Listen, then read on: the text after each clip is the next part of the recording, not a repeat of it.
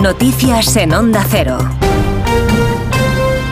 Buenas noches. El Partido Popular ha obtenido la mayoría absoluta en Galicia con 40 diputados en las elecciones autonómicas que se han celebrado este domingo, en las que el BNG ha sido la segunda fuerza más votada. Ha obtenido 25 escaños. El Partido Socialista ha conseguido 9 y Democracia Urensana ha conseguido entrar en el Parlamento con un escaño. El candidato del PP, Alfonso Rueda, ha logrado su, la quinta mayoría absoluta consecutiva del partido en esta comunidad. Ha advertido de que Galicia también envía un mensaje a nivel nacional. El mensaje el mensaje es que aquí no queremos chantajes, ni hacerlos ni estar sometidos. Aquí no queremos privilegios de ningún tipo, ni para nosotros ni para los demás ni más que los demás, ni menos que nadie. Y hoy también hablamos de eso en el resultado electoral. Se ha consolidado como segunda fuerza el BNG, que ha logrado un resultado inédito al lograr seis representantes más y pasar a tener 25 diputados. Su candidata ha dicho que aunque el resultado es insuficiente, el resultado marca también un antes y un después para Galicia. Este país ya cambió, que hay un antes e un después y que no hay marcha atrás porque hay unha cidadanía, unha cidadanía ilusionada que non se conforma Por su parte, el Partido Socialista ha sufrido el peor resultado histórico en las autonómicas gallegas.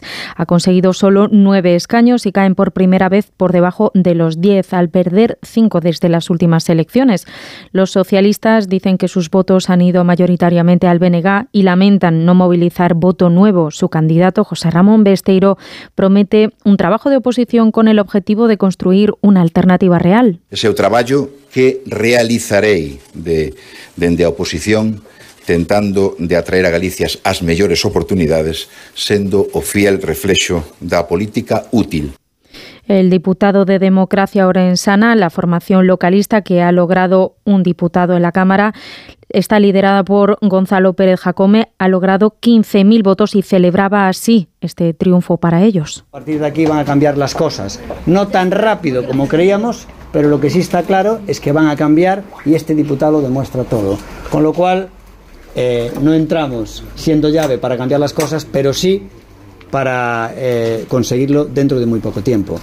Eh, estando dentro, desde luego, ya van a cambiar muchas cosas y qué duda cabe que esto es poner una pica en Flandes para ser llave en los siguientes comicios que haya. Por último, no han logrado representación ni Vox, ni Sumar, ni Podemos, al no haber alcanzado ninguna de las formaciones el 3% de los votos. En otra línea de asuntos, el Partido Socialista ha pedido este fin de semana una prórroga del plazo para negociar el nuevo dictamen de la ley de amnistía con Junts. El plazo inicial de 15 días finaliza el próximo 21 de febrero, aunque el PSOE no descarta que haya un acuerdo antes. El escrito, firmado por la portavoz adjunta Monse Mínguez, dice que la ampliación ofrece más margen de tiempo de negociación a los grupos por si no se alcanzara un acuerdo antes del miércoles.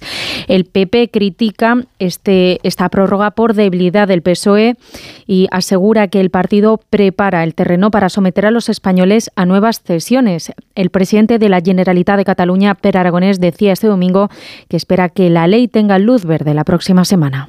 Cada día que pasa sin aprobar la ley es un día más en la que centenares de personas ven como su futuro está en riesgo. Si se hubiera aprobado la ley de amnistía, pues no hubiera ni empezado el juicio contra tres personas acusadas de ser los organizadores del referéndum. Hay la urgencia de que esta ley se apruebe y que también debe servir para acabar con las maniobras de determinado sector eh, judicial nacionalista español contra el expresidente Carlos Puigdemont o contra Marta Rovira o Rubén Wagensberg, entre otros. Y un último apunte. La esposa del opositor ruso Alexei Navalny falleció en prisión el pasado viernes. Viajó ya a Bruselas para asistir a la reunión de ministros exteriores de la Unión Europea. Allí se reunirá con los ministros de Exteriores y con el presidente del Consejo, Charles Michel. Ha participado este fin de semana en la Conferencia de Seguridad de Múnich y desde allí ha pedido a la comunidad internacional que el presidente ruso Vladimir Putin se someta a la justicia. Los familiares de Navalny no han podido todavía ver el cuerpo. Eso ha sido todo por ahora. Más información a las 4, a las 3 en Canarias. Síguenos por internet en ondacero.es.